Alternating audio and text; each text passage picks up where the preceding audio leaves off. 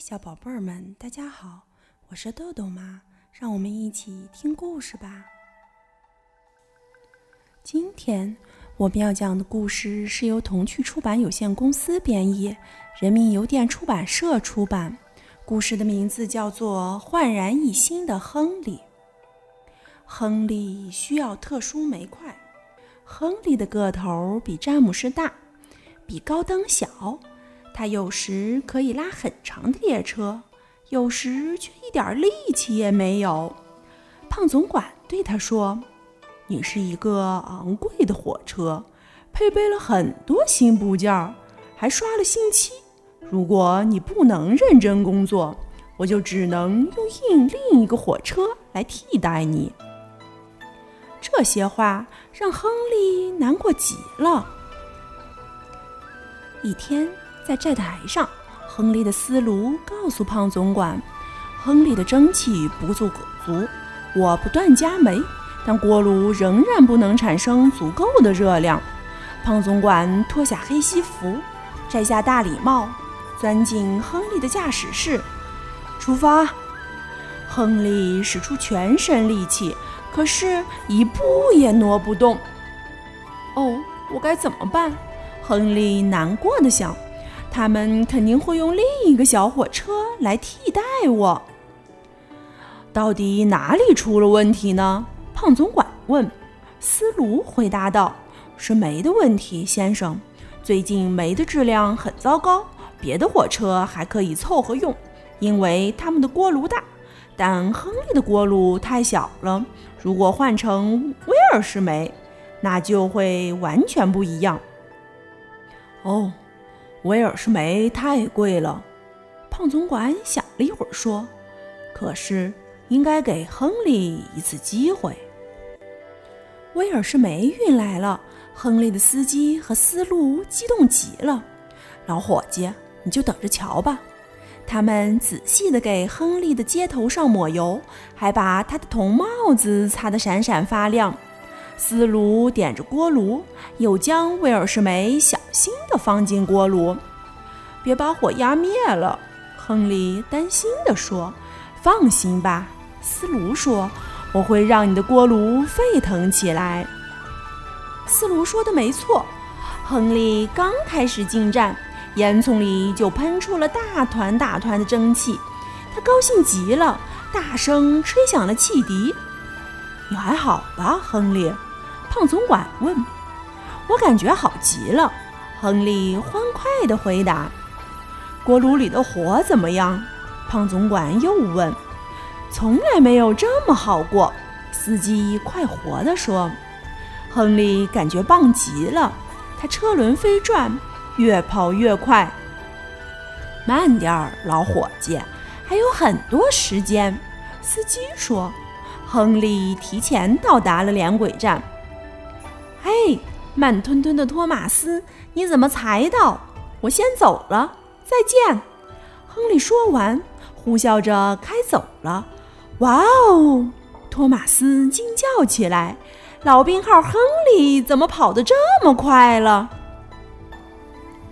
飞鱼车，比格火车站紧挨着港口，很多船只在那里来来往往，有又大又帅的客轮。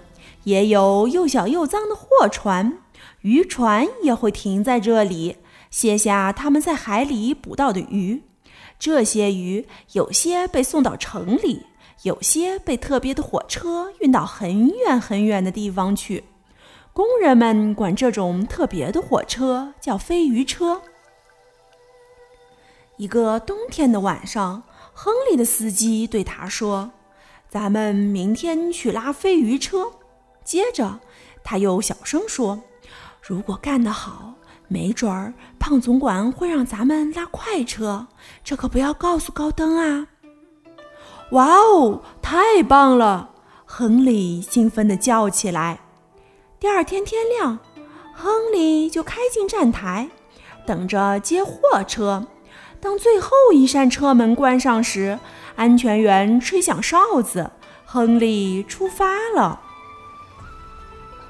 快开快开，别磨蹭！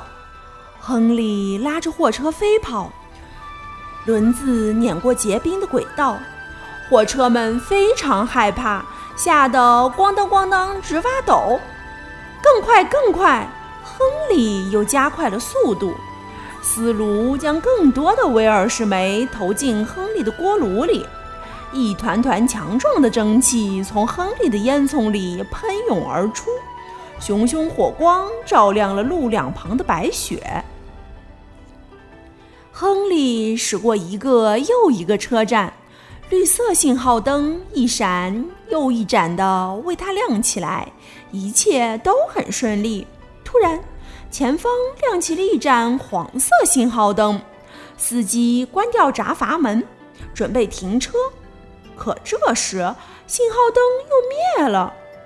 亨利继续前进。司机说。他们不知道前面主线和支线的交叉处结了冰，黄色信号灯发出危险警报，可大雪把它压灭了。一列货车停在支线上，为飞鱼车让路。货车的司机斯鲁和安全员正在手车里喝着热可可。安全员看了看表，说：“飞鱼车快到了。”管他呢，斯卢说。这可真是上好的可可！司机站起来说：“走吧，斯卢，回驾驶室吧。”我还没喝完热可可呢。斯卢抱怨着。话音未落，砰的一声，手车被猛撞了一下，三个人同时飞了出去。撞到货车的就是亨利，亨利的司机和斯卢也摔了出来。可怜的斯卢脑袋还扎进了雪堆，亨利也翻倒在雪里。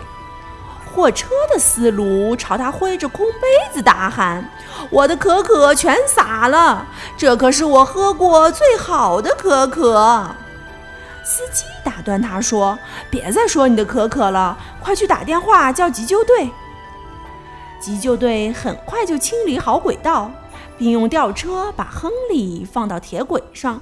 这时，胖总管来了。信号灯灭了，先生。亨利紧张地说：“别担心，亨利，这不是你的错。我会把你送到修理厂，他们会把你修好，再给你安一个大锅炉。到时候你就再也不用烧特殊煤块了。”不久，亨利从汽修厂回来了。他看到亨利变得又神气又强壮，大家都欢呼起来。这之后，很多小男孩上学总迟到，因为他们老是等着看亨利。他们常常看见亨利拉着快车飞跑，比高登还要棒，这让高登非常嫉妒。不过，这是另一个故事了，咱们接着往下看吧。吵吵嚷嚷的汽笛，干嘛让亨利变得跟我一样帅？高登恼火地抱怨道。他一声不响地跑去修理厂，把工作全留给我们。他还老是鸣笛。高贵的火车从来不大喊大叫，虽然这不是什么错，但我绝对不会这么做。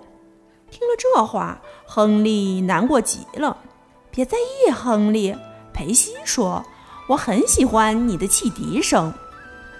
第二天早上，亨利拉着慢车，缓缓地开进了爱德华的车站。“嗨，亨利！”爱德华说，“你看起来真帅气。”“谢谢你，爱德华。”亨利微笑地打招呼，突然又说：“嘘，你听见什么声音了吗？”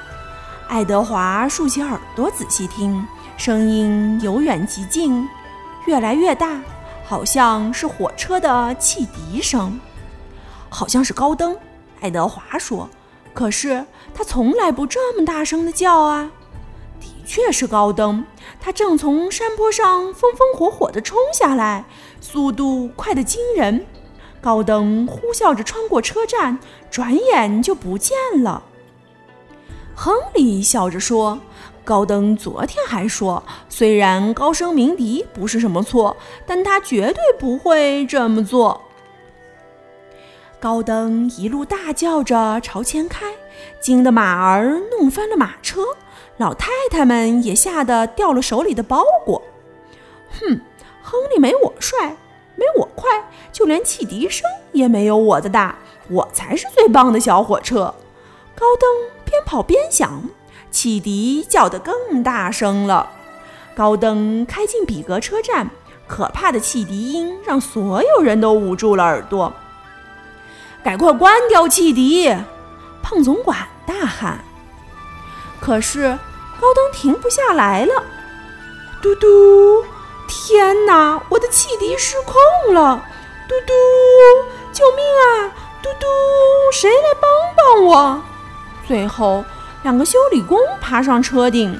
用锤子用力敲打汽笛的阀门，才让高登停止了尖叫。晚上，亨利故意笑着说：“虽然高声鸣笛不是什么错，但我绝不会那么做。”高登再也不敢嘲笑亨利的汽笛了。裴西也想要围巾。寒冷的早上，裴西看见工人们围着厚厚的围巾。我的烟囱冷，我也想要围巾。他嘟囔着说：“傻瓜！”亨利说：“火车不能围围巾。”我的烟囱长，可以围围巾。裴西嘻嘻笑：“你的烟囱短，当然不能围。”亨利不高兴了，他可是很为自己小矮烟囱感到自豪呢。裴西的司机通常在车站外就会关掉蒸汽阀。所以，裴西可以无声无息地滑进车站，吓吓别人。今天，他又玩起了同样的游戏。两个搬运工正推着一大堆行李横穿铁路，裴西悄悄地开过来。咚！裴西撞上了手推车，行李箱飞了起来，里面的东西掉得到处都是。哦，不！裴西哀叫着停下来，黏糊糊的果酱洒了他一脸，然后一大堆衣物、帽子、鞋子、裙子和衬衫什么的，全都粘在了他的脸上，还有一条灰色长裤紧紧地缠在了他的烟囱上。胖总管生气地喊道：“裴西，瞧你干的好事！”“嗯，对不起，对不起，先生，我我。”裴西惊慌失措，说不出话来。你把大家的行李全毁了！胖总管吼道：“瞧，我的帽子破了，裤子也不能穿了，这全都是因为你。”裴西的司机爬上车顶去勾那条裤子，胖总管却挥手叫他下来。裴西，你不是想要围巾吗？那是我的裤子，就送给你当围巾吧。胖总管说：“于是裴西围着长裤回到了车库，可是他一点儿也不想围围巾了。”亨利的大喷嚏。一个周六清晨，阳光照耀，田野碧绿，鸟儿叫得啾啾啾的。亨利咔嚓咔嚓地去工作，他的锅炉里装着满满的蒸汽，他感到非常幸福。强壮有力，这感觉真好。亨利唱道：“他看见一群男孩站在桥上，嘟嘟，嗨！”他欢快地跟他们打招呼。可是男孩们却朝他扔来了石子儿。几颗石子儿打中了亨利，划破了他的油漆；一颗打中了斯卢的脑袋，还有几颗打破了车厢的玻璃。我们的玻璃破了，我们的玻璃破了，车厢们抽泣起来。司机赶紧打开急救箱，一边为斯卢包扎脑袋，一边想着该怎么处理这件事儿。谢天谢地，没有乘客受伤。可是看到受伤的斯卢和亨利被划破的油漆，大家都很生气。给警察打电话！他们大喊着。不，司机说。请把这件事交给我和亨利，我们会好好教训那几个小捣蛋的。怎么教训？乘客们问。让亨利冲他们打喷嚏。司机神秘地说：“什么？打喷嚏，乘客们吃惊极了。是这样的，斯卢骄傲地解释说：“亨利点着锅炉后，要吸进空气，才能喷出烟和蒸汽。如果它喷得太大，煤灰就会被搅起，然后被空气带到烟箱里。煤灰积多了，便会堵住烟道，就像鼻子堵了会打喷嚏一样。亨利也会打喷嚏，把煤灰从烟囱里喷出去。”亨利休息了一会儿，就准备往回开。很多人又坐进车厢，想看看亨利打喷嚏。亨利的煤灰非常多，过桥时请大家关上窗户。司机拍了拍亨利的大圆脸，说：“亨利，你现在是不是也跟我一样兴奋？”亨利只是冲司机眨了眨眼睛，因为他鼻塞的实在太厉害了。亨利出发了，不一会儿，他就看见了那座桥。捣蛋鬼们仍然站在桥上，手里攥满了小石子儿。准备好了吗？司机问。预备，喷！啊切！啊切！啊切！大团大团的蒸汽、煤浓烟和煤灰。一下子全从亨利的烟囱里喷了出来，男孩们瞬间被染成了小黑炭，惊慌失措地逃走了。干得好，亨利！司机笑着说：“看他们以后还敢不敢往火车上扔石子。”不过，亨利再也没有打过喷嚏了，因为胖总管觉得那很危险。现在，亨利跑过很多很多桥。多的数也数不清，但是从那天起，再也没有男孩往他身上扔石子儿了。好了，今天的故事就讲到这儿吧，小朋友们别忘了让爸爸妈妈关注我们哦！一本一景一世界，拜拜。